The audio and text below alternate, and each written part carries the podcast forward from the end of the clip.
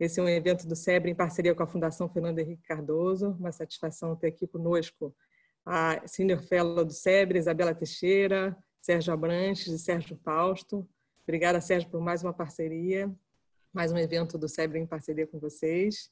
É, vou passar aqui para o Sérgio dar as boas-vindas e depois para a Isabela tocar o nosso debate hoje. Obrigada. Júlia, obrigado. Quem agradece a parceria somos nós. Eu tenho um, um bom amigo que de origem francesa, embora seja brasileiro, que diz que no Brasil qualquer coisa que aconteça mais do que duas vezes já virou uma tradição. Somos um país de tamanhas interrupções e descontinuidades que é, o que nós já estamos fazendo aqui, acho que é o nosso terceiro ou quarto evento em parceria, acho que a gente já pode dizer que é uma tradição e é uma ótima, é uma ótima tradição. Agradeço imensamente a disponibilidade da Isabela Teixeira e do Sérgio Abranches de participarem dessa, dessa nossa conversa. Eles dispensam a apresentação, mas ainda assim eu faço questão de, de apresentá-los, porque têm biografias notáveis. A, a, Isabela Teixeira entrou em 1985 eh, no IBAMA e fez um, percurso admirável como servidora pública dessa área no governo federal e eh, no governo estadual do Rio de Janeiro, chegando a ministra de Estado do Meio Ambiente e ali ficando por seis anos, de 2010 a 2016. E, independentemente das preferências políticas para lá e para cá, não há quem não a considere é, uma pessoa que conhece o tema, que se dedicou ao tema com grande espírito público. Não é à toa que o reconhecimento dela não é apenas nacional, é também internacional.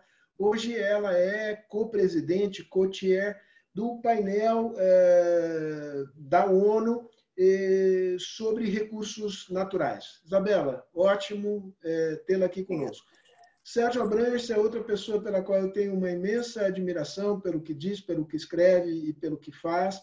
É, é um sociólogo com, com doutorado nos Estados Unidos, na Universidade de Cornell, autor de um conceito fundamental da ciência política brasileira, o presidencialismo de coalizão, e que já na sua maturidade é, enveredou pelo meio ambiente e fez disso é, a sua área de atuação e de reflexão sem abandonar a ciência política.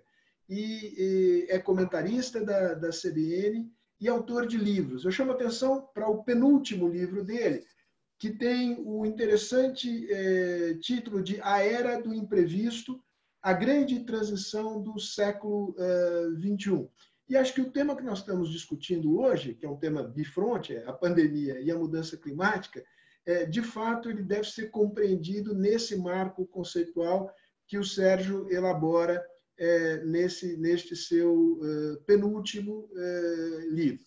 Eu não vou me alongar aqui, apenas vou colocar o tema e vou pedir a Isabela primeiro e o Sérgio em seguida que façam exposições entre 10 e 15 minutos, em seguida as quais a gente passa a fazer perguntas, transforma isso numa conversa com a participação eh, do público.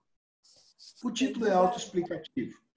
A, a pandemia pode ser entendida como uma espécie de demonstração do erro cabal de governos e da humanidade em geral é, de menosprezar o risco de eventos improváveis, mais possíveis, colocados no horizonte mais longínquo, e ao invés de se preparar para a ocorrência desses eventos, é, continuamos deitados em berço esplêndido, como se nada houvesse, sem nos prepararmos, e aí, quando esses eventos se materializam, os estragos são imensos.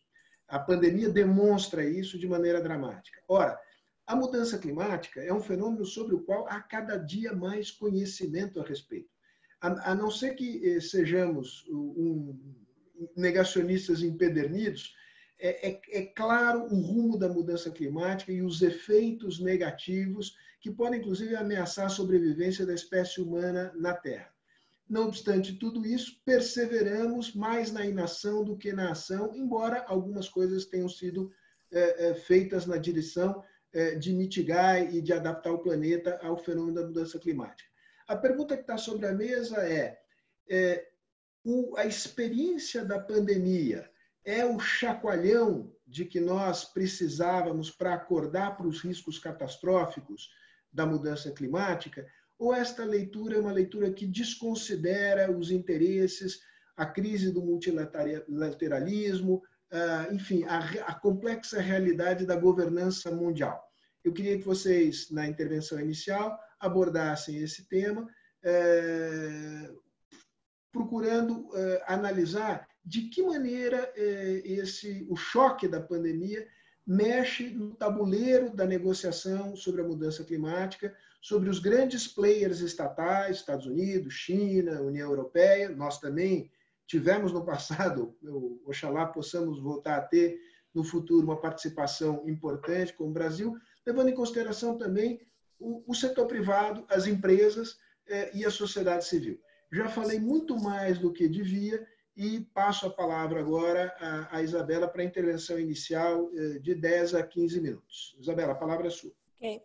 Uh, primeiro, boa tarde a todos. Obrigada, Sérgio uh, Falso. Obrigado, Júlia. É sempre um prazer é, a gente estar nesses debates é, com o SEBRE, Instituto Fernando Henrique, e também é, oportunidade de reencontrar o Sérgio Abrantes e a gente falar ou discutir um pouco o que está acontecendo hoje é, no mundo e como é que isso está sendo visto. Eu, na realidade, como eu estava falando anteriormente, em outro debate hoje pela manhã, eu tenho participado de várias discussões sobre isso, do que, que a pandemia é, possibilita, se vamos mudar o mundo, como é que vamos mudar a maneira de viver, etc. E tem sempre três visões assim que eu posso colocar para ilustrar do problema de comportamento. A primeira visão muito otimista, que isso, a pandemia mexe com climate change e que você dá um alerta global dizendo que as, essas crises não estão distantes e que, pelo contrário, é, hoje, dentro do que está acontecendo no mundo, nós estamos todos vulneráveis e uma crise climática atingiria a gente de uma magnitude e complexidade muito maior do que a crise de saúde que nós estamos vivendo hoje. Então, tem um grupo que defende isso e é um grupo que não é só de ambientalistas, tá? outros grupos de pessoas que estão olhando a dinâmica do mundo com interesses é, do contexto de mudança do mundo.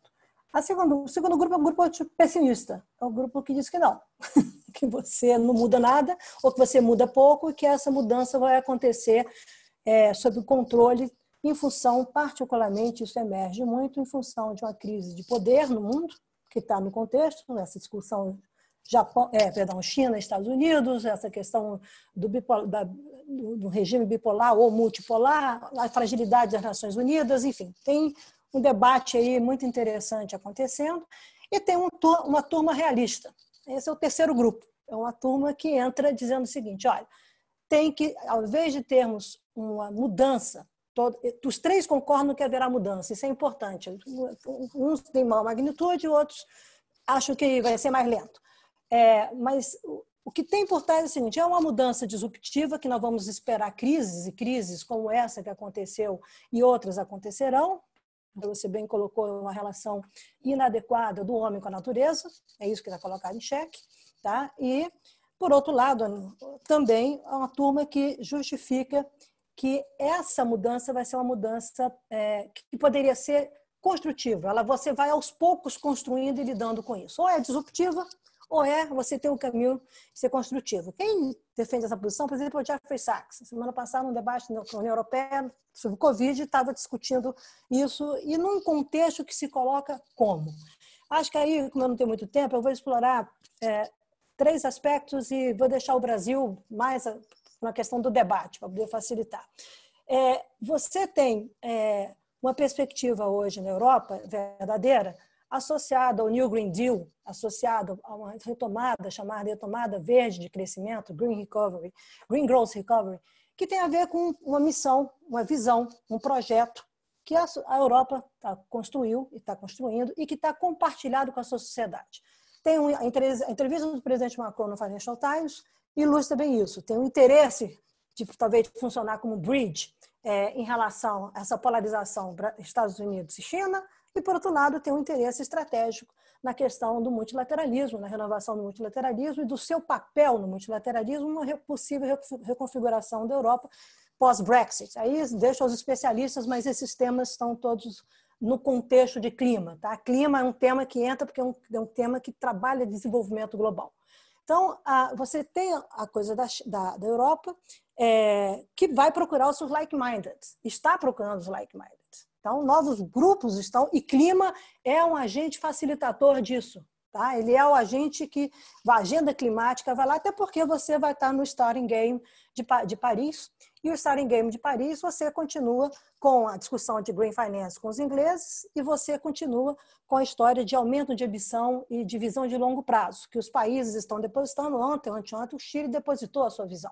Entendeu? Então, a revisão de NDCs, com toda a fragilidade da chamada governança climática global. Mas o que eu estou dizendo é que essas iniciativas, a iniciativa da China, que continua com a sua civilização ecológica, a revisão do Green Belt and Road, querendo ou não, está lá. Né?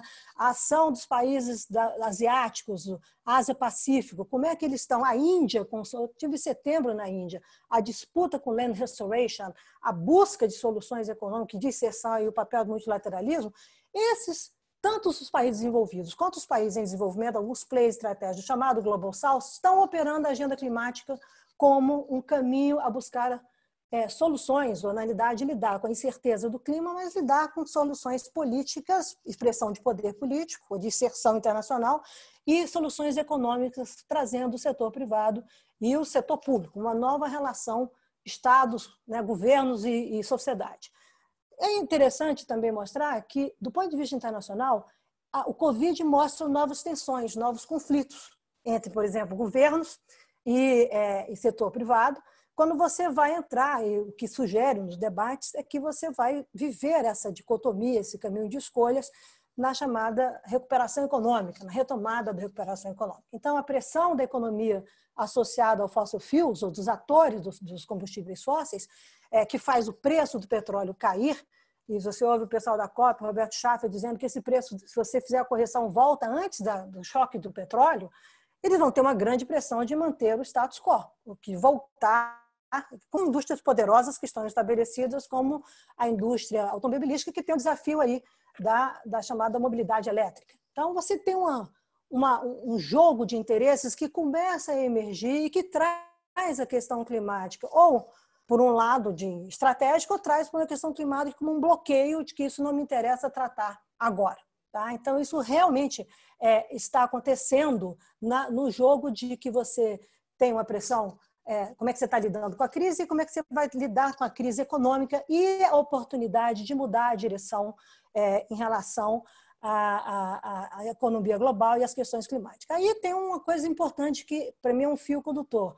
Os interesses nacionais é, estão predominando, ou vão predominar nesse debate. Na própria crise, um debate que, nós, que, eu, que eu acompanhei aqui no webinar, acho que foi com o embaixador Recupero, o ministro Recupero, é, é, você mostra que os países fecharam fronteiras, ninguém obedeceu nada, todo mundo saiu de um caráter independente, etc., mostrando que essa solidariedade se existe nas sociedades, entre as sociedades, não existe necessariamente entre governos. Nós assistimos atos, assim, inclusive de pirataria, se a gente pode comparar, no, no passo, o que você compra no país, você comparar do outro país, enfim, boicotes nacionais e tensões que estão nesse jogo, que tem a ver com uma coisa importante, que você só avança com os temas multilaterais se você tiver prioridade nacional e internacional sobre isso. Isso é uma o interesse nacional, os chineses são a melhor expressão disso. Eles traduzem isso em função dos seus interesses, da sua civilização ecológica, etc, etc. Então, tem uma questão que eu acho importante que não sei se acelera, eu não sei responder, porque você tem a história é, é, dos interesses nacionais e o papel agora também importante do setor privado. Como é que o setor privado é, vai trabalhar? Setor privado para investir, você tem os players nacionais, os bancos de desenvolvimento, os bancos do BRICS, eles, eles, eles, esses bancos, embora eles financiam os interesses nacionais. O setor privado nacional, como é que ele vai jogar com risco, com incertezas, enfim, enfim os seus interesses? E os investidores internacionais que eventualmente têm dinheiro sobre isso, quais são as condições que eles requerem para investir, por exemplo, na agenda climática no Brasil? Tá? Então, o Brasil é um país que tem, para ir para o final, é, vantagens importantes, ou tinha, é, o Brasil hoje é um país sem papel internacional, na minha opinião, nessa agenda. É um país que desembarcou do século XXI. É um país que não tem liderança, não tem projeto. Então, enfim, tem um grau de entropia elevadíssimo em relação ao clima, e mais do que isso, está fazendo escolhas muito complicadas de retrocesso em relação à Amazônia e o desmatamento da Amazônia, ou seja, você criar um novo fog de carbono em relação a atividades ilegais e atividades que não agregam nada do ponto de vista econômico e social, ou pelo contrário. E mais do que um, nunca essa agenda de clima requer democracia, e o Brasil oscila nessas questões democráticas, ele, tá, ele não dá clareza sobre isso. Então, do ponto de vista do Brasil, muito rapidamente, por causa do meu tempo que está acabando, é, nós temos que, se a gente pode ambicionar alguma coisa nessa transição, embora isso não seja é, é, uma marca do atual governo, o governo federal tem importância em regulação, né? isso é super importante ser dito, é, você, mas você tem atores no governo tentando, pelo menos, ter interlocução, mas você tem um papel do subnacional hoje e você tem um desafio enorme, é, não só em agricultura, etc., que nós podemos fazer ajustes com essa agenda, assegurando competitividade no Brasil, isso é uma discussão interessante. Agora, por curto prazo, estou falando isso em curto prazo. O Brasil precisa ter um projeto, e esse projeto tem que ter um dos elementos estratégicos dele, um projeto de clima de longo prazo, é a Amazônia. Você não pode continuar tratando a Amazônia como algo que não pertence ao Brasil ou só pertence do ponto de vista é, da degradação e da apropriação, da pirataria que se faz hoje na Amazônia e que se traduz, muitas vezes, se traduz em economias informais. O nível de informalidade que a crise revela não é só na Amazônia, no Brasil é impressionante. Então, você tem que entrar com a agenda climática também com demanda de geração de emprego. Não pode ser uma agenda, um apelo que vem por outra crise, Sérgio. Tem que vir para. Não é mais ameaça, não é mais sacrifício. Eu tenho que oferecer caminhos e que isso, na realidade, leve a sociedade brasileira que é alinhada com o fim do desmatamento, mas leve a sociedade brasileira a, a, comprar a agenda de clima como uma agenda, sim, de uma trajetória de desenvolvimento e de igualdade, de redução de igualdade, etc. Por fim, eu acho, assim, realmente, é, é, não é trivial fazer isso sem uma governança, sem liderança. O Brasil não tem essa liderança, tem lideranças escondidas, como eu posso dizer assim, espraiadas. E nós temos que entender também o impacto.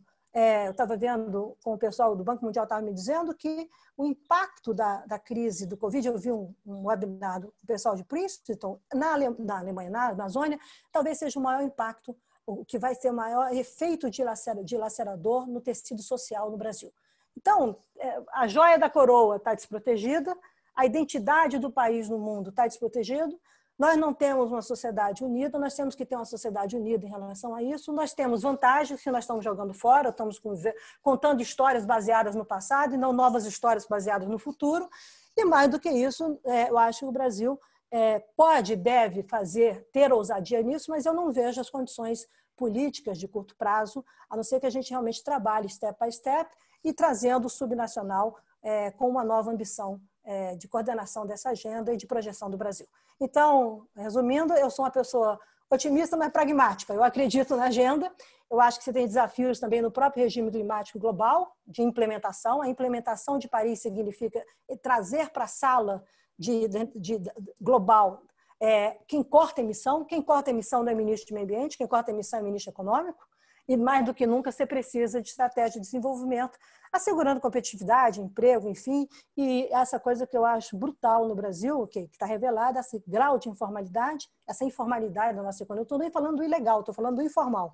E mais do que isso, é, o desafio de nós é, lidarmos com soluções com o fim de desigualdade, com, lidando com as desigualdades nesse país. Então, tem, agora eu não, seja, não, não vejo com otimismo do wake-up call imediato, mas vejo um otimismo de que atores na sociedade brasileira querem trabalhar essa agenda e você precisa definir o timing de como é que você quer trabalhar essa agenda e esse processo também de inserção internacional. Ou seja, a política externa do Brasil hoje tem essa derivação para o nada, nós perdemos a expressão é, de de Global South, de liderança, de soft power, e acho que internacionalmente o Brasil também temos que discutir de uma nova maneira os global issues, entendeu? Os global commons, porque os conceitos que trazem de soberania são absolutamente extemporâneos. Né? O mundo está nota. Eu estou discutindo, por exemplo, blockchains para é, controle de, das ordens de emissão florestal e desmatamento da Amazônia. É isso que eu estou discutindo com a turma do outro lado do mundo, entendeu? E a turma aqui está discutindo soberania no debate é, da década de 70, esquecendo que o satélite, a Amazônia sequer é conectada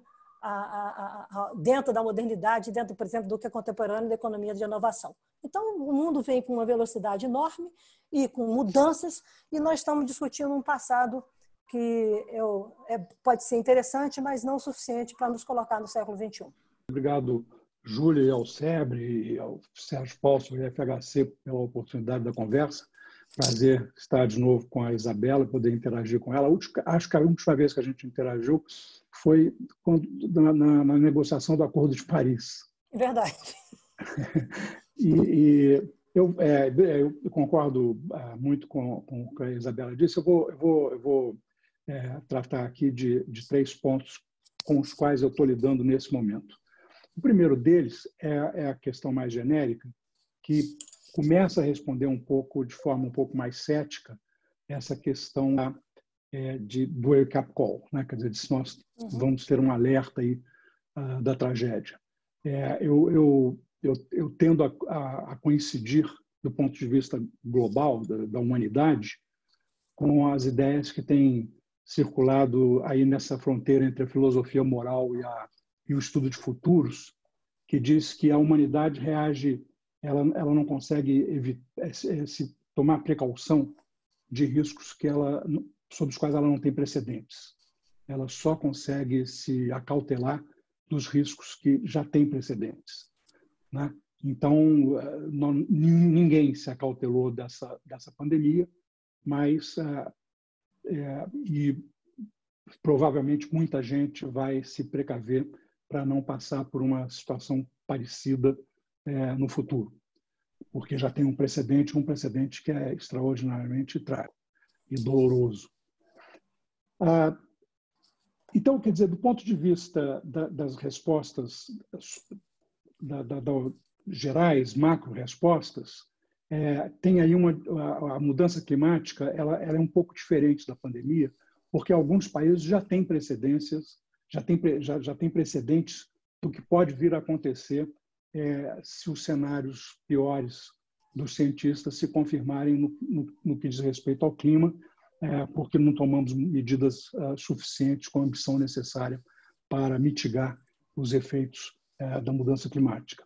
É, países que passaram por, por exemplo, no Texas, mudou completamente a opinião geral a respeito da mudança climática depois da, da grande seca, que uhum. teve enorme impacto sobre a economia texana.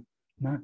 Ah, mas outros países, é, os precedentes não ajudam.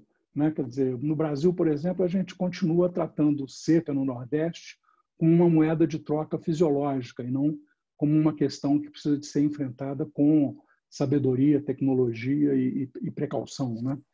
Ah, então, desse ponto de vista, eu diria que provavelmente vários países se adaptarão mais rapidamente à questão climática, responderão melhor à questão climática do que outros, é, sobretudo esses que já têm precedentes. Ah, do ponto de vista político, é, aí eu, eu, eu, eu, queria fazer uma pequena reflexão sobre um, um, um trecho da, da, conclusão do meu último livro, que está no prelo, que é O Tempo dos Governantes Incidentais, em que eu vejo uma certa correlação forte entre é, governos disfuncionais, sobretudo os governos autoritários e populistas, e a gravidade com que a pandemia está afetando esses países. Né? Quer dizer, governos mais funcionais, mais assentados, com mais legitimidade, como a Alemanha, Nova Zelândia, Portugal, é, responderam melhor e têm efeito, tido efeitos melhores da pandemia do que, por exemplo, Estados Unidos, Brasil, Espanha e Itália. Estados Unidos e Brasil, por causa dos governos semi-negacionistas né, e, e, com uma tendência autoritária muito forte. Itália e Espanha, porque maioria, maiorias muito instáveis uh, e os, os governos são relativamente recentes e foram pegos de surpresa, de fato, e sem ainda ter todos os instrumentos de governança na mão. Eh, essa correlação entre a má governança, digamos assim, a governança disfuncional e a gravidade da pandemia, ela é um pouco que se replica na questão da, da, da mudança climática e em várias outras questões. Porque a, a respostas a temas globais, a ameaças globais, como uma pandemia global ou a mudança climática, requerem capacidade de governança interna muito azeitada. A Isabela tratou disso, eu vou falar menos disso, né? A, a dinâmica, de tal forma que consiga processar de forma democrática e adequada a dinâmica interna de interesses, onde há oposição a determinadas medidas de, de, de, de combate à mudança climática ou de, adoção de políticas climáticas adequadas, ah, e, por outro lado, é, que sejam capazes de, de fazer essa junção ah, da qual a Isabela falou, muito importante entre as políticas climáticas e a resolução dos problemas de desigualdade, dos problemas estruturais de cada uma dessas sociedades. Essa é uma oportunidade, inclusive, que se abre, porque como a, a efetiva redução da, da, da, das, das emissões, a busca de uma economia de baixo carbono, envolve muita inovação tecnológica e mudança nos modelos de negócio, na dinâmica de interesses da sociedade, é, é, é uma oportunidade enorme para fazer essa mudança. Daí vem a aposta no Green New Deal e, e, e, e posições é, similares. Então, é, eu diria que uma das ameaças a esse processo nesse momento é a disfuncionalidade e a ameaça que a, é disfuncionalidade de vários governos e a ameaça à democracia representativa que essa grande transição está é, trazendo. Essas mudanças estruturais elas são muito é, desestabilizadoras, elas criam muita é, muito medo, muita muita incerteza para os indivíduos e para os grupos e para as sociedades. E as reações nunca são totalmente positivas, de modo que é, nós temos é, de fato aí um processo é, é, que no curto prazo pode pode ser é, negativo. Mas por outro lado é, a própria pandemia, ao paralisar as economias, ela está produzindo um processo importante de despoluição do ar. E esse processo de despoluição do ar, ele é, pode fazer com que várias sociedades investam mais rapidamente na mudança do padrão, por exemplo, de transporte das cidades, na adoção dos veículos elétricos, porque as grandes cidades poluídas do mundo é, vão se beneficiar muito, inclusive em termos de saúde pública, dessa redução forte do, do, das emissões. Talvez um dos poucos países do mundo onde as emissões não se reduzam seja o Brasil, por causa do que se faz na Amazônia. Né? São Paulo, por exemplo, provavelmente terá ganhos importantes na, na qualidade do ar, por causa dessa paralisação. Mas a Amazônia, com o desmatamento e as queimadas, provavelmente vai compensar, do, do, ponto de vista brasileiro, é, esses ganhos em cidades como São Paulo, Ceará, Fortaleza, Rio de Janeiro e Recife, que são cidades, é, Porto Alegre, que são cidades muito poluídas. Então, nós temos aí é, é processos de, de, de, que, que, ajudam a, a, ideia e processos que não ajudam. É, tem um ponto importante que, que Isabela mencionou, sobre o qual eu, gostaria de me referir, já tenho escrito sobre isso, é que o, esse governo muito disfuncional do Bolsonaro é, uma das coisas que ele está fazendo é destruindo boa parte das bases do nosso soft power. Dizer, é, e, e, destruindo de forma muito deletéria, né? quer dizer, em alguns casos muito difícil de recuperar. Por exemplo, a destruição da Amazônia, ela tira de nós um, um, um recurso de soft power e de projeção econômica inovadora no, no, no século XXI extraordinário, muito importante. E é uma das razões pelas quais o Brasil tem sido protagonista nas negociações sobre é, a preservação da, da, da, diversidade biológica e sobre é, é, mudança climática. É exatamente porque nós temos o patrimônio de biodiversidade, nós somos o, país, o maior pa país megadiverso do mundo, o mais megadiverso dos 20 e poucos países megadiversos que existem no mundo, é que nós temos poder e influência para negociar é, temas na, na, nas arenas ah, multilaterais. E a destruição desse, desse, desse patrimônio vai diminuindo, vai, vai tirando o nosso soft power. A, o avanço contra a cultura, ciência e tecnologia também nos tira importantes elementos de soft power. Né? Nós não temos poderio econômico e militar para compensar isso, e nem queremos ter, e nem poderemos ter. Então, é, é isso que nos, nos, ajuda. E o nosso, um dos nossos principais recursos, soft power, que vem do império, que é ter uma das poucas é, é, diplomacias profissionais do mundo, de carreira, sólidas, institucionalizadas, que está sendo objeto de destruição interna. É, é, eu até faço uma, um paralelo com o que eu chamo a, a gente, gente como Bolsonaro, Trump e Orban, que tentam destruir a democracia por dentro depois de serem eleitos. Né? Eles são os cupins da democracia, eles roem por dentro a estrutura, né, a arquitetura democrática. É, o que o, o Ernesto Araújo está fazendo no Itamaraty é exatamente o trabalho de cupim né, da, da, diplomacia, está corroendo por dentro a democracia, a diplomacia brasileira e tirando do Brasil protagonismo e, e importância. Quer dizer, a, a, a Isabela tem, teve um papel muito importante na negociação é, do, do Acordo de Paris, viu até melhor do que eu, como é que diplomacia, as diplomacias profissionais, como a brasileira e a francesa, foram fundamentais para resolver e desfazendo os nós que se formavam ao longo das, da, da, dos dias de negociação para chegar finalmente a, ao acordo possível, mas de qualquer forma um acordo que foi uma, um divisor de águas na, na, história da mudança climática no mundo. Então, é, é, eu acho que essa destruição do soft power brasileiro talvez seja junto com as ameaças à democracia, é um dos aspectos que fazem com que o Brasil perca muita capacidade de, de, de ação é, no, na, arena, na arena multilateral. De qualquer forma, para terminar, eu acho que, por outro lado, a pandemia também mostra é, fragilidades mais claras da, da, da, do, dos, dos organismos multilaterais. A Organização Mundial da Saúde tem demonstrado fraquezas, fragilidades que é, minimizaram, reduziram muito o seu impacto na, no combate à pandemia e à, e à persuasão dos governos nesse sentido. Demorou muito, por exemplo, a considerar a pandemia global.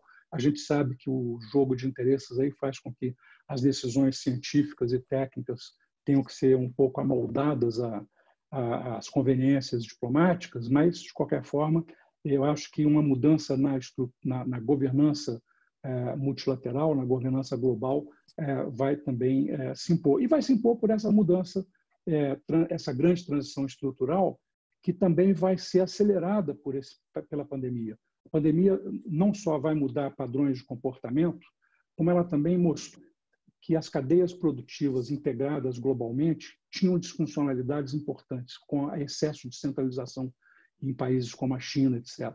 Então, alguma descentralização das cadeias ah, de, de produção, de suprimento, deve acontecer, é, mas certamente não na direção que governos como o Trump ou mesmo é, o Bolsonaro imaginam de internalizar toda a produção. Nenhum país tem capacidade de internalizar a produção e manter a mesma estrutura de custos e produtividade que as cadeias globalizadas têm. Então, é, isso também deve mudar. Isso vai ajudar também a, a, a, acelerar o processo de mudança tecnológica interna nos países. Bom, eu já falei muito, é, mas são, são, são, as minhas observações, basicamente, para dizer que eu talvez seja também, é, é, digamos, um otimista com uma alta dose de, de, de, realismo. Vocês não combinaram, mas ambos falaram exatos 14 minutos. É uma coisa de uma precisão suíça, germânica. Eu vou recolher aqui perguntas e vou passá-las a vocês. A primeira eu faço a Isabela, e, e, com uma certa licença poética, eu, eu tomo a pergunta que me foi feita pela Giana Carvalheira, uh, e vou refrasear ela e colocar ela nos seguintes termos. Isabela, você na sua intervenção falou de eh, setores que têm uma agenda ofensiva é, favorável à mudança é, de padrões de produção e consumo, é, portanto, sintonizados esses setores com a mudança climática, e outros que se veem como perdedores e procuram ter uma posição, digamos, de quem se aferra ao status quo. É, agronegócio brasileiro, para descer no nosso terreno, qual é a sua avaliação sobre o, sobre o agro brasileiro? O agro brasileiro tem uns, eh, uma agenda, digamos, sintonizada com as necessidades de inovação, mudança ah, relacionadas, digamos, à mudança climática, ou tem uma posição que vai em sentido regressivo? Você tem várias maneiras de abordar o agro é, e pensar é, de como é que ele pode, na realidade, avançar nessa agenda. Quando você pensa, por exemplo, em você não mais pressionar a expansão de fronteira agrícola que não é necessária, pelo contrário, em cima de florestas, em vegetação nativa, e você pegar os 100 milhões de hectares de área degradada e ter uma estratégia nesse país de incremento de produtividade e expansão da agricultura, olhando é, a chamada lição do protection e production. Mas você tem uma corrente política no agro que hoje e que, que tem respaldo na corrente econômica, que hoje prega somente exportação de commodities sem nenhuma agregação de valor, prega uma guerra com a área ambiental.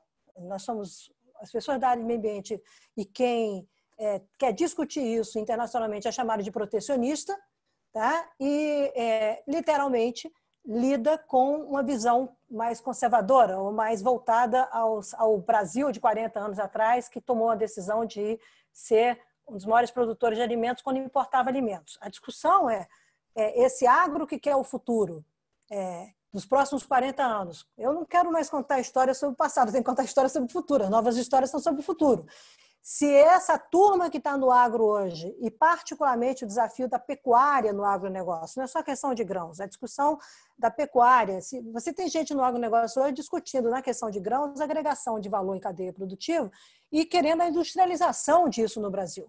Eu não exporto só o produto primário para o cara ficar, o, gado lá, o animal ficar comendo na China. Eu vou agregar e vou gerar emprego no Brasil de uma outra maneira que não seja o emprego direto do extrativismo primário, da produção primária.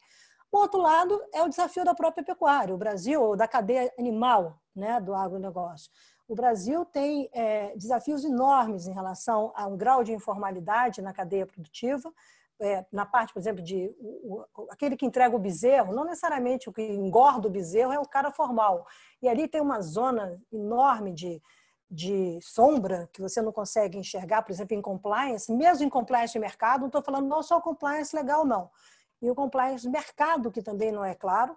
E você tem que saber como é que esses grandes players que trabalham com a agricultura brasileira, ou que são da agricultura, que jogam internacionalmente, como jogar com eles. Não é falar deles. Eu, eles vêm para essa agenda, construindo de fato, então você vai sempre ficar naquilo que é um pouco refém da discussão de meio ambiente no passado, que era refém, que é do small is beautiful. Você tem projetos demonstrativos, mas você não tem isso na visão estratégica de você fazer avançar um setor. A gente não pode perder de vista também o que vem por aí em termos de dieta, é, questão de nutrição, mudança de dieta, a própria produção de carne em laboratórios. A gente acha que isso é meio da nossa geração. Posso falar, talvez a audiência não conheça meio Jetsons, mas não é. Isso está aí. Tá? Isso, isso vem num processo disruptivo e essa crise é, da pandemia com zoonose, porque a origem tem um acaso da, da, da natureza, que é uma casa necessidade, como falava o Monod. Mas o outro lado, é uma crise da pandemia em cima de, em cima de zoonose, vai forçar um debate agora, que é, é um hot issue de, de agricultura, é, que é em supply chains, etc., a questão do triple do 3S, né? o food security, a segurança alimentar, a, segurança, a chamada sanidade alimentar, que a gente chama food safety, e a sustentabilidade, a sustentabilidade da cadeia, da cadeia de alimentos no mundo. É, na crise, você viu que o Brasil foi bem elogiado em relação a manter os o comércio, os fluxos de comércio em relação aos produtos agrícolas. Isso é um outro debate super quente que está acontecendo. Então, objetivamente, nós temos possibilidades ou vantagens na agricultura brasileira para mudarmos, acelerarmos a mudança do rumo e sermos um país importante nisso. E na linha do que o Sérgio comentou, que eu tinha dito antes, ter uma expressão de soft power, por exemplo, nas salas de, negociação climática, de implementação de clima. Em vez de ser só energia, que é o que o mundo desenvolvido capitaneia em relação às emissões, nós temos as emissões no país em desenvolvimento, isso importantes em relação ao uso da terra, não só o desmatamento legal, mas a agricultura.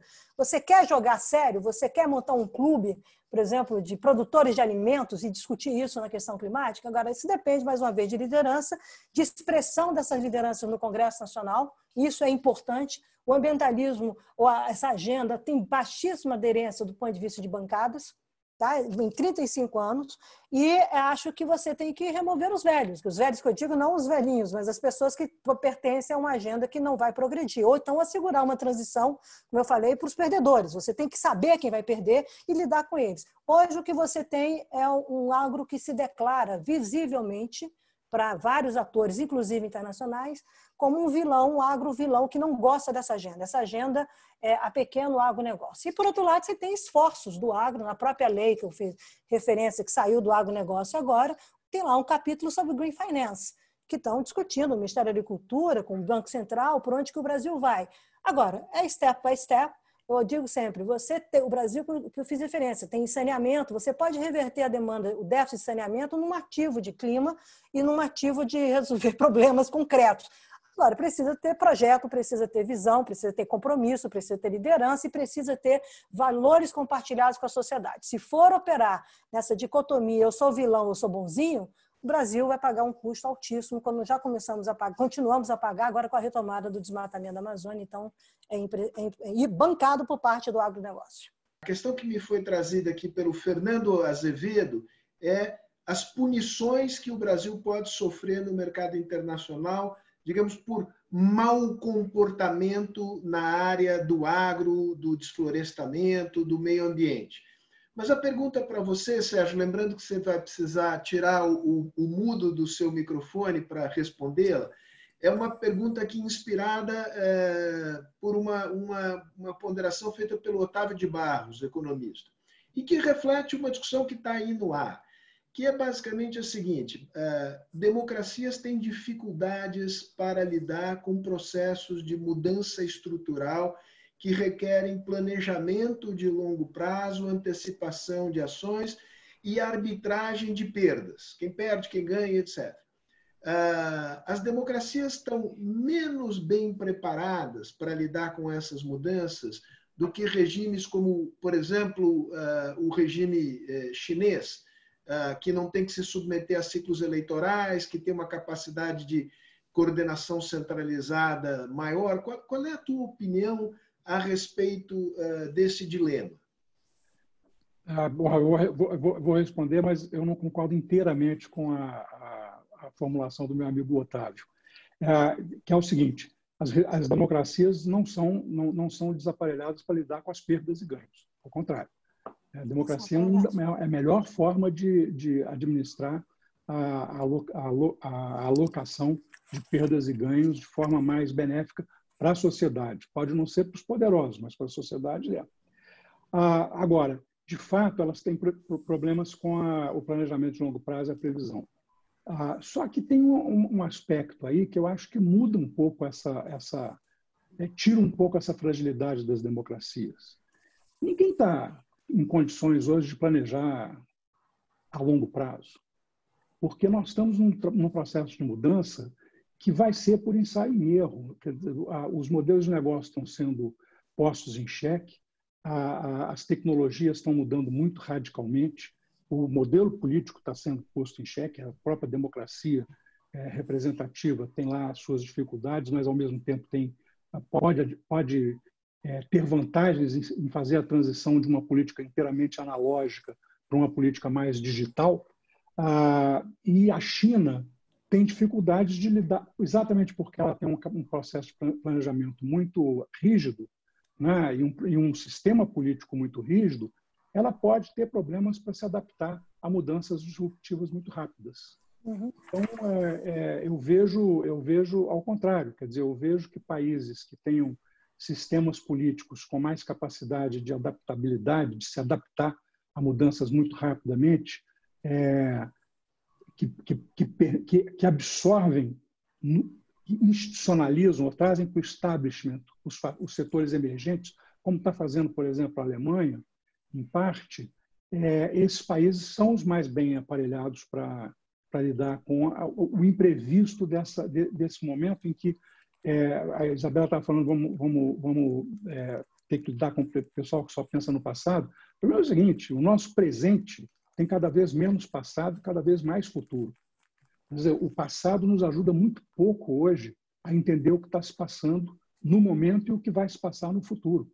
Então, nós precisamos, é de, na verdade, de um outro tipo de perspectiva é, em que nós sejamos muito mais rápidos para responder a, a, a desafios emergentes e imprevistos. Essa, essa para mim, é, é o grande teste, não só para as democracias, como também para os, para os regimes autoritários pesados e, e bem, bem estruturados, como o chinês.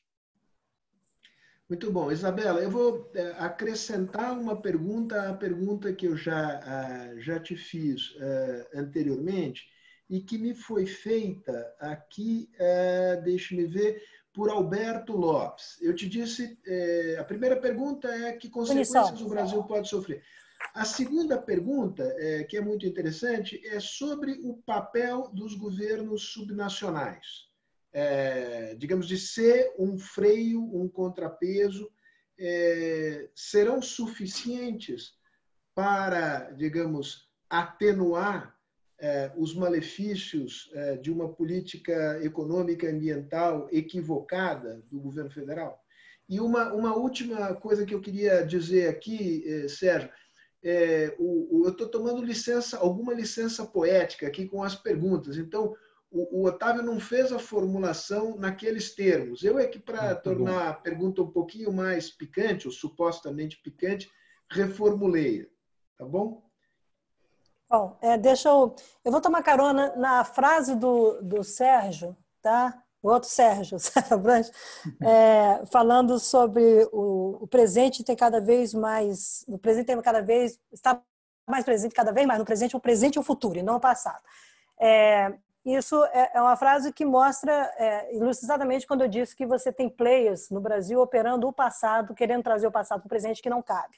Tá? Então, do ponto de vista de punição ou de perda de espaço político do Brasil em relação à questão climática ou mesmo à questão do agro, você no Acordo de Paris, isso é uma coisa importante das pessoas entenderem. O Acordo de Paris, ah, porque não tem punição, não é legally binding, ele mudou o rumo político da história. Ele fez todos os países estarem alinhados num novo rumo em relação ao clima. E o jogo começa a ser jogado, e lembrando que todas as condições geopolíticas que nós adotamos é, para ter Paris não existem mais hoje, tá? em cinco anos.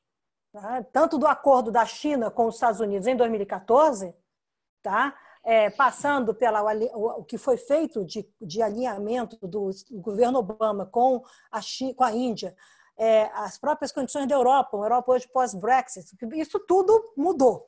Mas é verdade o que o Sérgio colocou do ponto de vista de que houve um grande alinhamento das diplomacias, a sofisticação da chamada diplomacia de carbono e um alinhamento estratégico é, da diplomacia do Itamaraty, o que é Dorset. Isso é absolutamente verdadeiro, tá? É, e isso mostra o quanto a nossa fragilidade hoje com o desmonte da diplomacia brasileira é, sem precedentes. Então, punição vai possivelmente acontecer punição ou exclusão. Eu não chamo punição, eu chamo exclusão. Você não entra mais nas salas, você não é mais o país consultado. A sua agricultura, eventualmente, você vai ter que mostrar tanto compliance do que você faz, que os caras vão questionando isso. O consumidor, os mercados consumidores estão mudando as empresas, tá aí, é, as escolhas que estão sendo feitas hoje é, em relação a, a, a, consumo de alimentos não é só o abastecimento para quem tem fome, as pessoas têm escolhas. Então, isso, o impacto no mercados consumidores, o, merc o impacto no custo do dinheiro que vai financiar internacional, o dinheiro internacional que vem financiar o Brasil. A agricultura, você não pode pensar só a produção, a agricultura é no Brasil é dependente de infraestrutura. Como é que vem isso? Entendeu? Como é que isso vem chegar no Brasil? Isso tudo, o Brasil tinha uma condição um caminho com possibilidades muito mais positivas do que ele tem hoje. Não quer dizer que ele não possa conquistar espaços, não quer dizer que ao invés de vender para chinês com restrição, ele vai vender para país árabe. Essas são discussões, mas isso não se sustenta no tempo, porque os, os acordos comerciais é, estão aí bloqueados ou com dificuldade de serem implementados, e o Brasil perde a voz ativa. E para um setor estratégico como a agricultura, que continuará sendo estratégico para o mundo, é importante que você navegue em águas é, não tão não, não tão confusas, não tão é, é, revoltas e fazendo que as pessoas, os oportunistas, possam usar, por exemplo, regras de protecionismo contra nós, quando a gente não precisa disso. Tá? Ou não precisava disso. Hoje acho que a gente precisa de muita coisa. Então, as questões da política, a visão, a perspectiva de política ambiental no Brasil, que precisava já ser renovada, ela já precisava ganhar outros ares por causa da mudança do mundo e pelo próprio modelo que estava associado à nova república, primeiro Ministério do Meio Ambiente do Brasil é criado em 85, tá? ele vem com essa, e ela é Ministério do Meio Ambiente e Cidade, Desenvolvimento Urbano e Meio Ambiente. Né? É, eu comecei a trabalhar em 84, então eu peguei isso. Isso mesmo precisa avançar. E a própria Amazônia, lembra que a história ambiental do Brasil começa com a questão urbana, e agora vem para a questão das florestas, do verde, e o mundo evoluiu para isso. Então, tem um, um, um, papel importante que eu acho que a agricultura brasileira ela pode estar exposta a várias situações que o Brasil tinha controle e ela não teria controle. É só lembrar a velha história dos biocombustíveis. Até hoje se discute, se tem, até hoje se disputa internacionalmente questionamentos que tem cana na Amazônia. Até então não tinha mais, agora estão querendo que volte. Então é, é difícil você gerar credibilidade. Então eu acho que a grande questão de punição ou de, ou de dificuldades, será gerar credibilidade no mundo, entendeu? E que isso você não compra na prateleira. Isso depende de várias variáveis e do mundo que talvez esteja cada vez mais sensível a isso. A outra pergunta é É o seguinte, ah, segura essa resposta sobre subnacional. os governos subnacionais, porque surgiu aqui uma pergunta também sobre o papel das cidades no ah, tema então... ambiental, como atores, é, digamos, do jogo climático. Então, aí você responde as duas depois. Eu, tá. eu, eu, eu jogo a bola de volta para o Sérgio, Sérgio, é, na esteira de uma pergunta que me foi feita, na verdade é uma, é uma ponderação, é, Tagore Villari, é, que diz, olha, é, é preciso ter um Estado aparelhado, renovado, é, para dar suporte é, a, a uma economia sustentável. Ele toca no tema específico, digamos, do Instituto Nacional de Propriedade Industrial, questão é, de patentes, o número de analistas é, que existem no Brasil em comparação com, os Estados Unidos. Nós, temos, nós estamos assistindo no Brasil, digamos, uma, uma, um padrão de governança é, que espelha cada vez mais práticas do passado e não práticas do futuro. É, e, e, e, curiosamente, isto uh, uh, acontecendo num governo que tem uma, uma presença militar importante. Né? Então, a minha pergunta para você é como é que você analisa essa contradição, a meu juízo, entre a agenda necessária do futuro, os rumos que o Brasil tem tomado do ponto de vista do seu modelo político e se os militares, que são uma instituição permanente do Estado, que tem formação, tem formação científica, se eles estão antenados com as necessidades do futuro ou se eles estão presos a, a ideias do passado. E eu não me refiro aqui a questões de natureza estritamente política, digamos, visões do desenvolvimento nacional. Muito obrigado. A, a, veja bem, a, a questão fundamental aí é, é a seguinte: o, essa pandemia ela mostrou a extrema fragilidade e nocividade dos regimes neoliberais para a economia. Ah, e, e, ela vai levar um resgate do, do, ah, do patrimônio progressista, né, do legado progressista, é, porque os países que estão conseguindo melhor lidar com a questão com a questão da, da, da Covid-19 são países que têm sistemas públicos de saúde muito robustos e bem estruturados, né? ainda que, digamos, enfraquecidos pelos ataques liberais uh, mais recentes, como foi o National Health Service uh, do, Reino Unido. Mas o próprio Boris Johnson uh, né, teve que reconhecer que foi, teve a sua vida salva pelo NHS, não foi, não foi, não foi num hospital privado. Né? Estados Unidos, ao contrário, que tem uma estrutura toda ela privada, de nunca teve um sistema público de saúde adequado, decente, é, o como disse que lá em Nova York estava o melhor sistema de saúde do mundo, ele não durou dez dias. Então, é, a, o legado social-democrático, o legado progressista de sistemas estatais importantes na área social é, e de regulação, é, evidentemente vai ser revisto para positivamente por conta da pandemia e por conta dessas novas necessidades. É claro que é, é menos importante hoje você pensar no número de pessoas envolvidas num determinado serviço, mas no fato de que esse serviço tem que ser atualizado digitalmente. Né? Você tem que passar a usar o digital para ter mais uh, velocidade.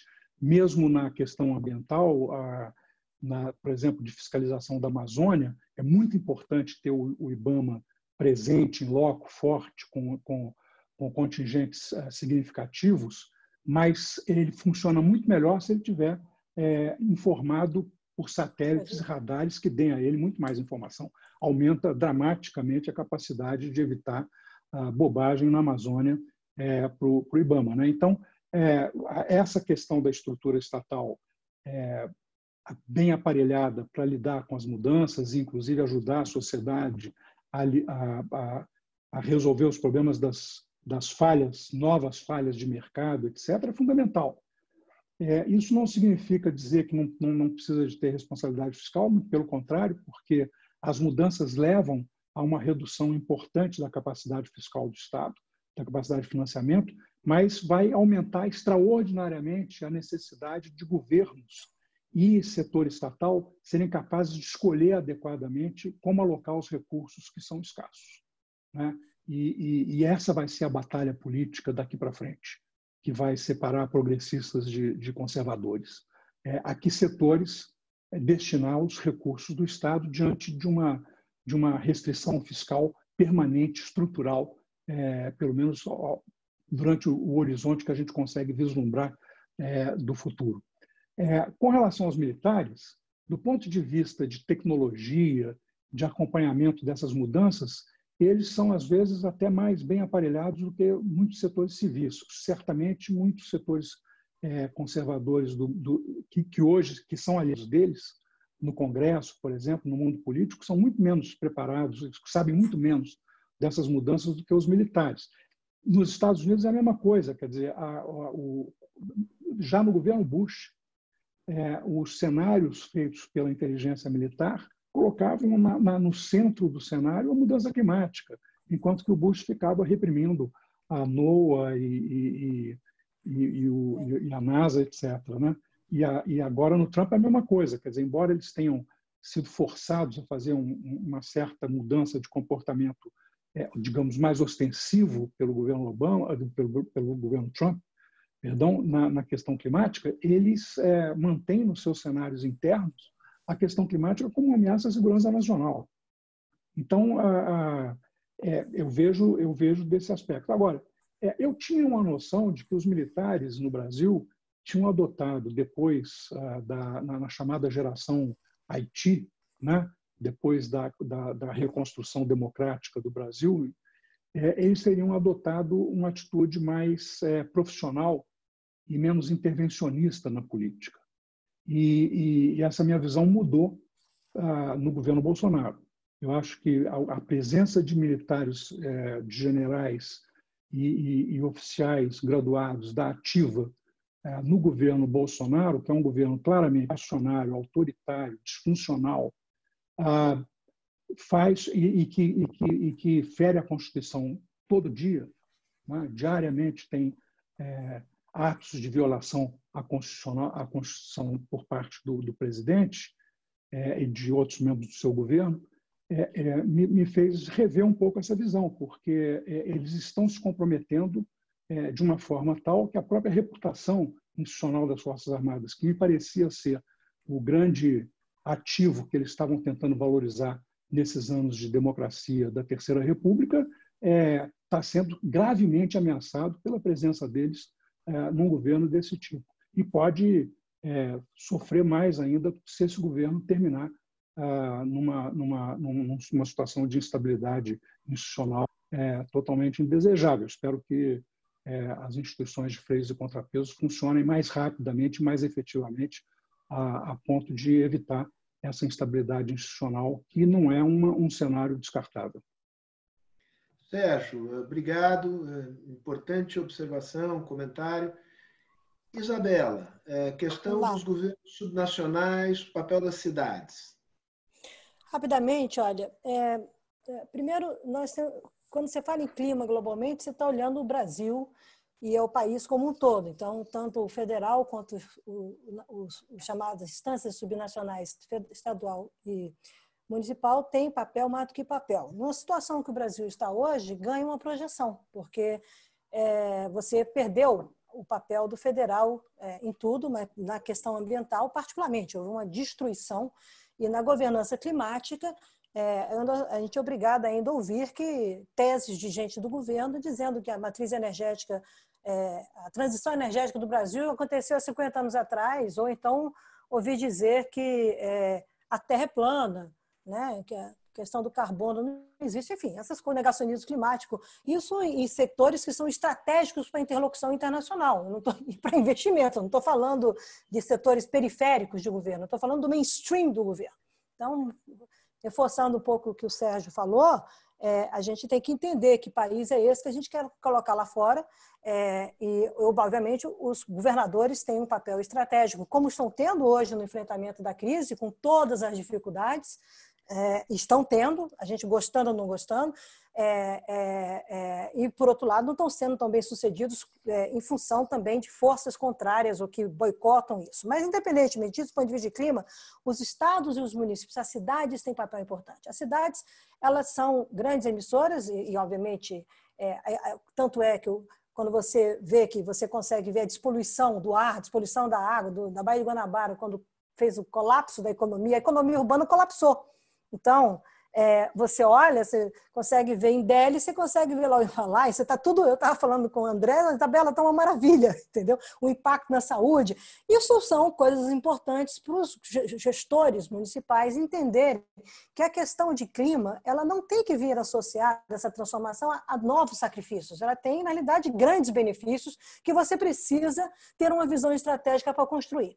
A mesma coisa em relação aos governadores. Os governadores coordenam políticas estaduais e são atores importantes em políticas regionais. O Brasil é um país continental. O Brasil não é um, o que acontece na Amazônia não necessariamente acontece no Nordeste. As realidades são distintas, embora o resultado coloque o Brasil bem ou mal na fotografia. Onde você tem segmentos econômicos mais fortes, como a agricultura em alguns estados, ou a questão, o desafio de é, é, estados produtores de petróleo, o próprio pagamento de, de royalties, etc., como é que você fica na transição, né? como é que você fica nessa disputa pós-crise? Você colapsa tudo ou você vai ter um jogo de saber conduzir isso? O que eu falei, você tem uma mudança construtiva ou você tem disruptiva? A grande verdade é que esses, essas instâncias têm papel estratégico. Agora, não podem ter papel, não podem exercer esses papéis sem um projeto, sem uma visão, sem uma capacidade de compartilhar valores, sem entender o seu papel dentro do contexto nacional e sem entender o seu papel internacionalmente. Não adianta fazer viagem para ir para o exterior e ficar lá um grupinho pedindo dinheiro. Parece que a gente está é, tá no século XIX, desculpe a colocação, entendeu? O Brasil não é isso. Você tem que chegar lá com compromissos, com coisas efetivas e discutindo o seu papel. As cidades têm um outro papel estratégico que são os empregos. A geração de empregos, numa geração somente para a economia urbana, o país tem mais de 85% das populações vivendo em cidades e vai a 90%, tá? como é que nós vamos tratar com esses novos empregos? Então, a área de transporte, a área de habitação, de construção, a nova o green building que vem, as pessoas, o designer, a produção de madeira, você plantar madeira e associar isso, por exemplo, às novas casas. O que está acontecendo no mundo são revoluções. A nova civilização de cidades na China, na Coreia do Sul, é, toda voltada para desigualdades, não são mais as smart cities somente, é um, uma coisa a mais. O debate no Fórum de Boal ano passado, na China, foi todo em cima do impacto da inovação tecnológica e as novas cidades. A gente quer continuar discutindo, desculpe, exposição da Baía Guanabara, se Duque de Caxias, São João do Meriti vão resolver como a sua equação fiscal e com uma gestão pública que é pífia, ou uma cidade do Rio de Janeiro que ainda comete os erros de gestão pública como comete, então o Brasil anota, toma nota, é, que embora seja importante e tenha potencialidades, nós temos que entender os nossos, as nossas, os nossos desafios, as nossas diferenças e projetar lideranças em cima é, de uma realidade que nos leve ao futuro com todos os nossos trade-offs, com todas as nossas dificuldades, com todos os nossos é, desafios de um país em desenvolvimento, em um país tão assimétrico como o Brasil. Agora, ficar achando que captura esse dinheiro e traduzir, eu sempre brinco, vou fazer uma brincadeira, é, que essa agenda tem 50 tons de verde se você só quer tratar da agenda do dólar, do verde do dólar, entendeu? Se você não for muito estratégico, não chega a 10 metros na, na, na disputa, porque é, o, até porque aí a imagem do Brasil de um governo que está promovendo o que está promovendo hoje, a imagem do Brasil joga contra os interesses, porque a negociação é mais lenta. Então, é importante organizar, é importante ter novas governanças, é importante discutir, é importante, por exemplo, olhar um estado feito Pará ou o estado do Amazonas, entender a diferença entre uma economia descentralizada é, para você buscar uma economia de uma floresta, como o Carlos Nove defende, uma, bio, uma nova expressão de bioeconomia, e uma bioeconomia industrial, uma nova Zona Franca, que é uma economia centralizada, um modelo de economia centralizada, que nós pagamos subsídios enormes anualmente para financiar o velho. Então, ou para financiar coisas que ainda possam ter sentido numa, numa região tão ah, descolada de ganhos do Brasil, que é a região amazônica e continental. Quando você pensa que São Gabriel da Cachoeira, onde tem lá as populações indígenas, três etnias e a Amazônia, é importante discutir desenvolvimento humano diferente, porque são a, a diversidade de povos, não é você ficar falando só, mesmo a agenda de, de cidades na Amazônia. Você pega São Gabriel da Cachoeira, é do tamanho do Reino Unido, então, você é um município na fronteira. As pessoas têm que ter dimensão de território. Então, eu acho que cidades são estratégicas, elas precisam ter agendas, nós precisamos ter um processo bottom-up de estruturação de estratégia em clima, entendendo que pela ciência você junta essas emissões todas num inventário e projeta isso internacionalmente. Agora, enquanto o Brasil quiser achando e a Amazônia estiver achando, e a bancada política da Amazônia estiver achando que aprovar medidas provisórias como grilagem, é, a MP da grilagem, refando o Brasil, ou estiver achando que você vai apostar em desmatamento, em, em, em, em garimpo ilegal, etc., etc., como uma solução de país, tá? não tem como a Amazônia, os líderes da Amazônia têm papel internacional. Então, eu não vejo assim. Então, o Brasil são vários Brasis, é, as cidades devem liderar, o mundo tá, tem uma parte de cidades liderando a agenda climática, o subnacional está aí, nós vamos ter que avaliar como é que se trabalhou depois nessa crise. Você tem várias abrações, vou ler vários artigos de vocês, vários seminários, mas eu acho o seguinte: nós temos que entender o sentido da federação no Brasil. Acho que finalmente, talvez essa crise vá nos mostrar uma dimensão de federação, uma dimensão de pacto federativo que a gente tantas vezes fala, que talvez a sociedade não tenha aderência. Se não tiver aderência na sociedade, não vai. Tá? E não pode ser baseada no medo. Não pode ser baseado na ignorância, não pode ser baseado em conceitos temporâneos. Tem que ser baseado um país que faz parte do mundo e que tem o seu papel, sim, trazendo benefícios para a sua sociedade. Então, o papel internacional. Então, cabe. Agora, vamos discutir, vamos buscar essas novas lideranças né? É, e vamos preservar os velhinhos, que somos nós, que estão em casa. Então, nós devemos sobreviver, entendeu? E vamos ver como é que a gente trabalha mais para frente. É, essa questão do timing também é importante, tá? Esse, como é que você vai buscar essa questão de entrar com essa agenda para não ser mais um sacrifício para as pessoas? As pessoas estão muito exauridas, né? achando que voltam à sua vida de 2019 e fazem uma ponte para 2021. Não sei se vai ser assim, não.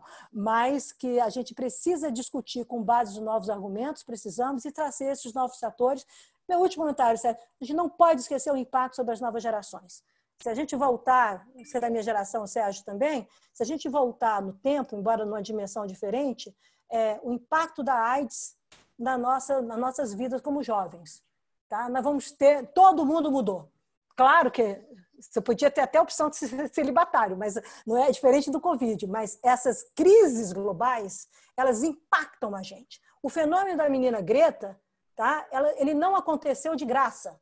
Tá? Você, isso tem um movimento, as pessoas é, estão se movimentando no mundo, os jovens estão se movimentando no mundo, e nós temos que entender como é que os jovens capturam essa agenda, e os jovens são muito, também muito urbanos, né? são, estão diretos, diretos na agenda da desigualdade nas cidades. Isso é absolutamente estratégico. Discussões como renda mínima universal, discussões como desigualdades, é, informalidade, nós temos que lidar isso com a agenda de clima. A agenda de clima não pode ser uma agenda é, que eu, eu, vai ser desse jeito, nós temos que saber construir soluções.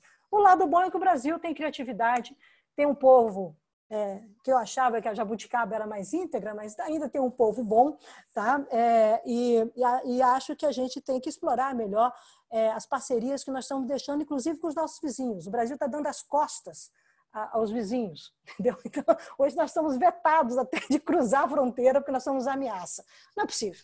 Tá? Então, acho que a agenda climática pode ser um, um ponto de ligação da gente chamar isso e coordenar e trazer um projeto de país é, junto com soluções e sabendo lidar com os trade-offs. Eles são muito poderosos, mas eles não sobrevivem o tempo inteiro, não. Olha, nós estamos chegando ao final, mas tem ainda um tempinho. Eu, eu vou uh, pedir a, a, Isabela que responda lá na frente, primeiro ao Sérgio. Ah. Uma pergunta que me foi feita pelo Paulo Sotero. Paulo Sotero, que dirigiu, dirigiu durante eh, vários anos o Brazil Institute Woodrow Wilson Center, em Washington. E ele, a pergunta é basicamente o seguinte: é provável, é, ou pelo menos é possível, é, que é, o próximo presidente americano seja um democrata, é, Joe Biden. Muda a política do, dos Estados Unidos, é, política externa climática dos Estados Unidos? E esta mudança coloca o Brasil numa posição ainda marginal, ainda mais marginal, se mantivermos o atual rumo ou falta de rumo é, da política externa é, do nosso país? Essa é a pergunta para você, mas depois. Sérgio, eu te dou duas perguntas, você escolhe uma e toca em frente. Ah, uma delas é a questão, digamos, é, federativa. De que maneira essa experiência que nós estamos vivendo pode é, alterar os modos do federalismo brasileiro? A outra pergunta, você escolhe qualquer uma delas, é sobre a relação entre ciência e democracia, papel dos cientistas no processo decisório de uma democracia. É, é evidente que não se trata aqui de eleger reis filósofos, nem de entronizar cientistas que teriam a última palavra sobre todos os assuntos. Mas também é evidente que ficar desguarnecido da opinião científica e atuar na base dos humores, das preferências e dos achismos de autoridades eleitas é um risco enorme é, é, para a sociedade. É, como é que você vê essa, essa, é, este equilíbrio novas formas de relação entre ciência e política em ambientes democráticos. Escolhe qualquer uma das duas e, e toca em frente. Obrigado. Eu vou fazer uma frase sobre a questão do federalismo. A Isabela falou muito bem sobre isso, mas eu só só para dizer o seguinte: é, eu no, no, no, na minha análise do presidencialismo de coalizão, eu sustento muito fortemente a tese de que a democracia brasileira sem descentralização federativa é inviável. Né? Quer dizer, o excesso de centralização em Brasília é, corrompe a, a, a, política, endurece ela e, e, torna muito, tudo muito mais difícil. E acho que agora, na, na pandemia, o fato de que essa é uma das poucas áreas em que os governadores têm autonomia, e, e essa autonomia foi fortalecida pelo Supremo Tribunal Federal, embora eles não tenham recursos financeiros, está mostrando que se dependesse do Bolsonaro, nós estaríamos aí provavelmente hoje com a 50 mil mortes, e o cenário é mais ou menos esse, 50 mil mortes é, já. Né? Então, a, a, certamente, fortalecer a federação é fundamental, descentralizar é fundamental, e é por isso que é por aí que a gente consegue também melhorar é, cada vez mais a gestão municipal e a gestão é, estadual. Do ponto de vista, e isso tem a ver com a questão da ciência e da, e da democracia. Ciência e democracia tiveram uma, uma relação é, e, que, que ambivalente. Né? Quer dizer, os governos democráticos que sabem usar bem a ciência, vários governos americanos, por exemplo, usaram muito bem os seus economic advisors, os seus é, é, consultores científicos. Esses são cargos permanentes né, da, da, estrutura da, da Casa Branca. E isso sempre me pareceu muito importante.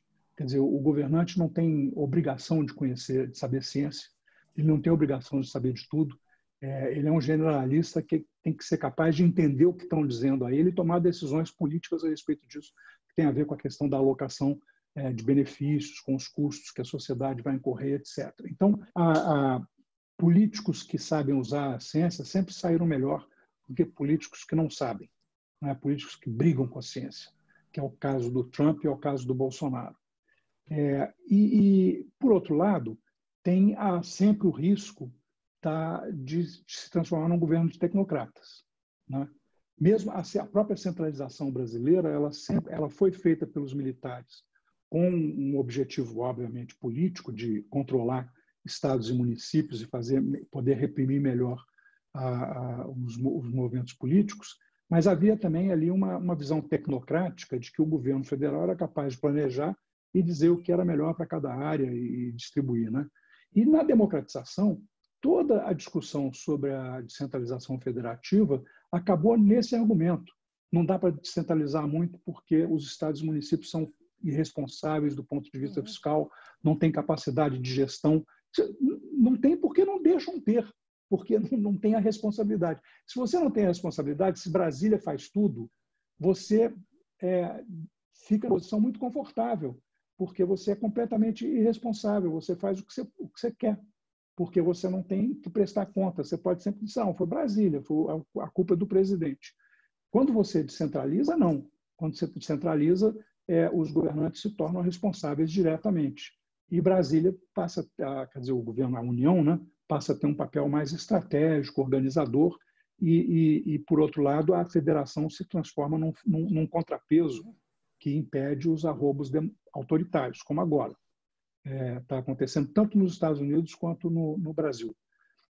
Então, a, a, a, e por outro lado, quer dizer, daqui para frente, o papel da ciência na boa governança vai ficar muito maior. Por causa dessas mudanças que a gente está tratando aqui, são mudanças que têm exatamente a, conexão dela, a raiz delas está num avanço científico que está mudando paradigmas em todos os ramos da ciência e num avanço tecnológico que corresponde a essas avanças científicas. O lag, a diferença de tempo entre uma descoberta científica e o seu, seu aproveitamento tecnológico está sendo diminuído de forma dramática, mas de forma assim mais que exponencial, exatamente por causa da velocidade é, da computação. Você, você, hoje consegue fazer cálculos e transformar é, coisas que pareciam absolutamente impossíveis em ferramentas de gestão e em ferramentas é, de, de, de, é, de, desenvolvimento econômico, né, de, produção econômica. Então, é, um, um, um, governante que não, não ouça a sua ciência e que não dê valor à sua ciência, que não invista na sua ciência, é, ele está desvanecido para levar o seu país nessa transição do século XXI. E, e, e, isso pode significar a diferença entre o êxito e o fracasso das nações. Né? Quer dizer, nações podem fracassar, há nações importantes que estão caminhando é, no rumo do fracasso, e que precisam tomar, e o Brasil é uma delas, precisam tomar decisões muito radicais, muito rápidas, é, de mudança de curso, ah, para poder acompanhar as mudanças e tirar proveito delas. Tudo isso que a Isabela estava falando da, da Amazônia é, tem a ver com a, com a, nossa, com a nossa porta de entrada no mundo do século XXI, sendo uma grande potência biotecnológica, bioindustrial, usar a diversidade a nosso favor, uma, uma, sociedade capaz de fazer software. Nós temos, nós temos é, brasileiros é, que são importantíssimos na área de software no mundo. E aqui a gente nem conhece eles. Eles estão por trás de vários dos games mais importantes que estão é, rodando por aí pela, pela, pela, pelo mundo afora. Quer dizer, nós temos uma tem, tem software brasileiro de, de, de, de produção nacional é, rodando em, em, em, sistemas de metrô, de, de, em uhum. vários outros sistemas de organização de fluxo no mundo inteiro. Quer dizer, nós temos a capacidade do soft power, nós temos a capacidade, e a ciência é a infraestrutura necessária e a superestrutura, ela faz parte das duas, é, desse, dessa capacidade de usar isso para fazer uma transição bem sucedida para o século XXI, enfrentando os problemas da desigualdade, os problemas de fragilidade democrática que o Brasil sempre teve. Muito bom. Sérgio, só uma nota de cautela: esse negócio de falar em superestrutura e infraestrutura atualmente é muito perigoso, porque vão dizer é. que você é comunista. Viu? Isso daí soa marxismo cultural, você devia é, tomar mais. Globalismo, é, tá, tem, tem vários problemas aí, Sérgio. Globalismo. Você está em casa, né? É. é um problemão. Mas é, piadas Paulo, graça à parte, é, Isabela, eu vou te pedir para ser tua última intervenção, porque de fato a gente está tá é, esgotando o tempo aqui. Espero que não a paciência de quem está aqui, mais de 200, já chegamos a quase 300 pessoas nessa, pelo menos aqui no Zoom. Acho no que Zoom. tivemos mais de 300, incluindo Fora o Facebook. Eu espero que sim, sinceramente, que a eleição, é, que a volta, a eventual volta dos democratas, embora eu, eu ainda tenha é, vício da minha formação de funcionário do Estado, de não ficar falando de outros países, entendeu, de política, mas eu espero que sim, porque é, o, o, enquanto vice-presidente, o John Biden também ajudou muito na construção do que seria com o presidente Obama é, um caminho para Paris. Tá? E, e, isso eu sei porque, eu, além da gente estar conversando, os americanos, o Todd Stern, é, e a gente continua, continua hoje trabalhando com o Todd Stern num grupo de governança climática entre europeus e chineses, né?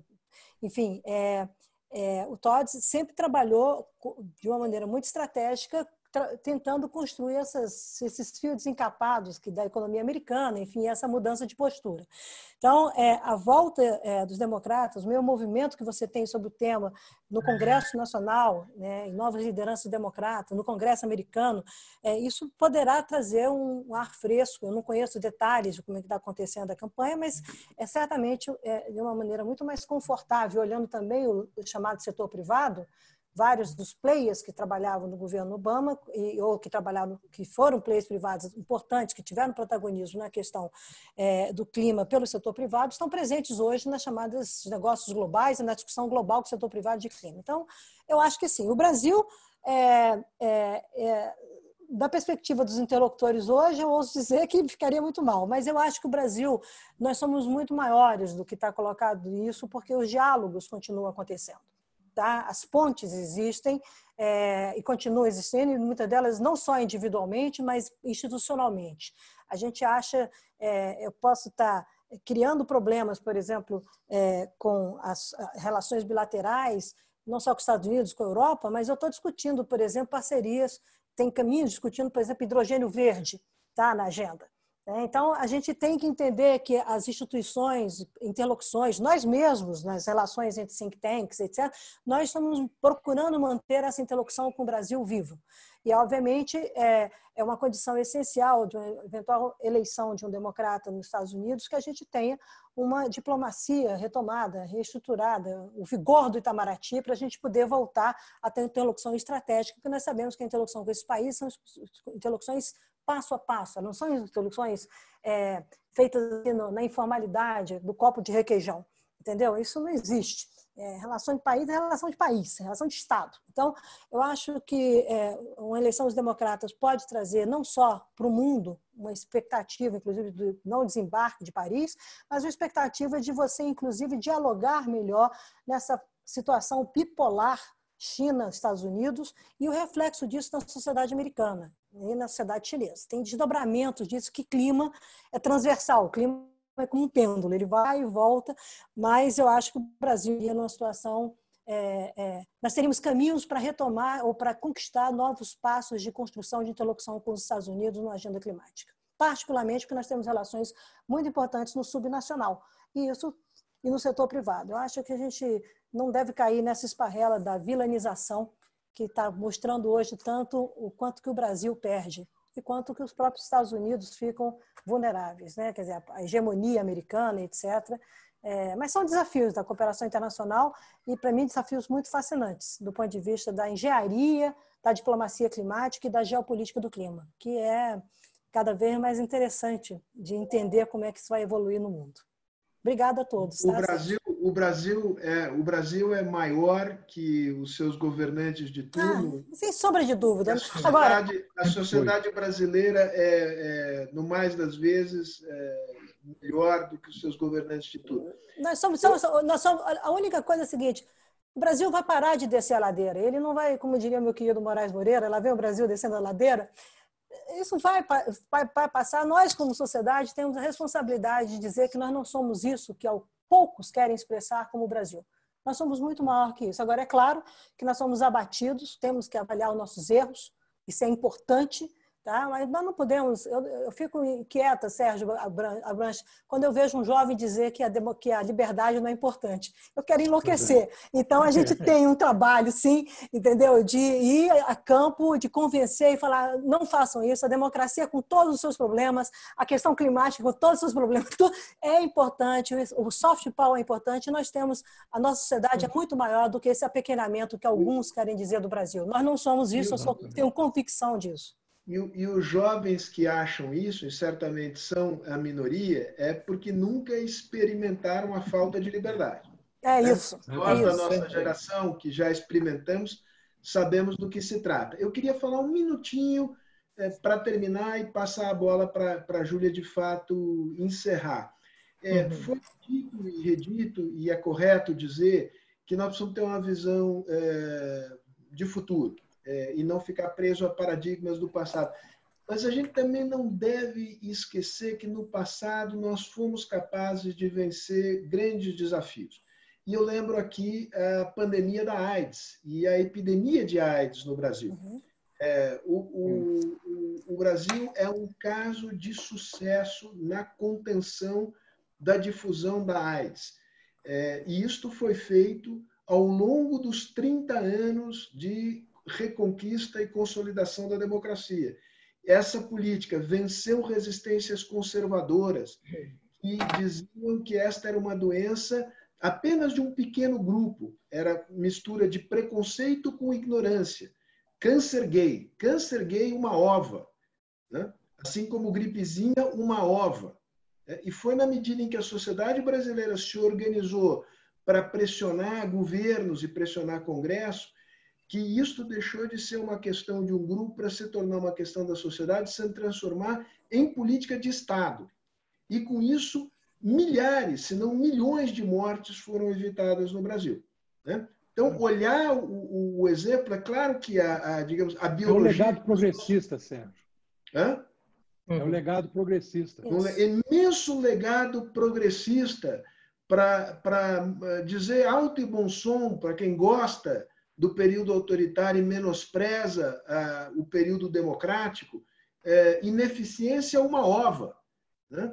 Fomos capazes de organizar isso com a comunidade científica, com a mídia, com a comunidade gay, com o Congresso Nacional, que em 1996 generalizou o, o, a oferta é, de retro, antirretrovirais para toda a população brasileira. Enfrentamos no plano internacional as grandes corporações farmacêuticas e os Estados Unidos, ministro Serra, ministro Celso, Celso Laffer, tempos gloriosos da diplomacia brasileira. Né? E fizemos isso na democracia, sem anti-americanismo idiota, mas sem subserviência vergonhosa como nós assistimos. Então, acho que temos do que nos orgulhar, temos no que nos apoiar para acreditar no futuro do Brasil e é isso aí, é bola para frente. Né? Tem o Brasil descendo a, a, descendo a ladeira, mas tem, o, o, a, tem também o, o, velho samba do, do o tio Sam está querendo conhecer a nossa batucada é, e a nossa batucada é boa. É e não tem governante de plantão alucinado e antidemocrático que vai estragar o Brasil. O Brasil é muito melhor e mais forte do que isso. Então, Júlia. Então, vamos, vamos em frente com o carbono saltitante, por favor. Ó, gente, foi muito bom, foi muito bom o debate. Beijo, é, beijo, teve... beijo pro, olha, beijo para o Sérgio e beijo para a Isabela. E agradecer de novo, Sérgio, aí, pela parceria que a gente tem feito e todos vocês é, pelo painel. Obrigada. Obrigada, gente. Até a próxima. Valeu. Tchau, Sérgio. Sérgio. Tchau, tchau, Júlia. Beijão. Força aí, força aí. Beijo. Vamos de trilha sonora inovadora. tá bom. Beijo grande. Tchau. Tchau, gente. Beijão. Tchau.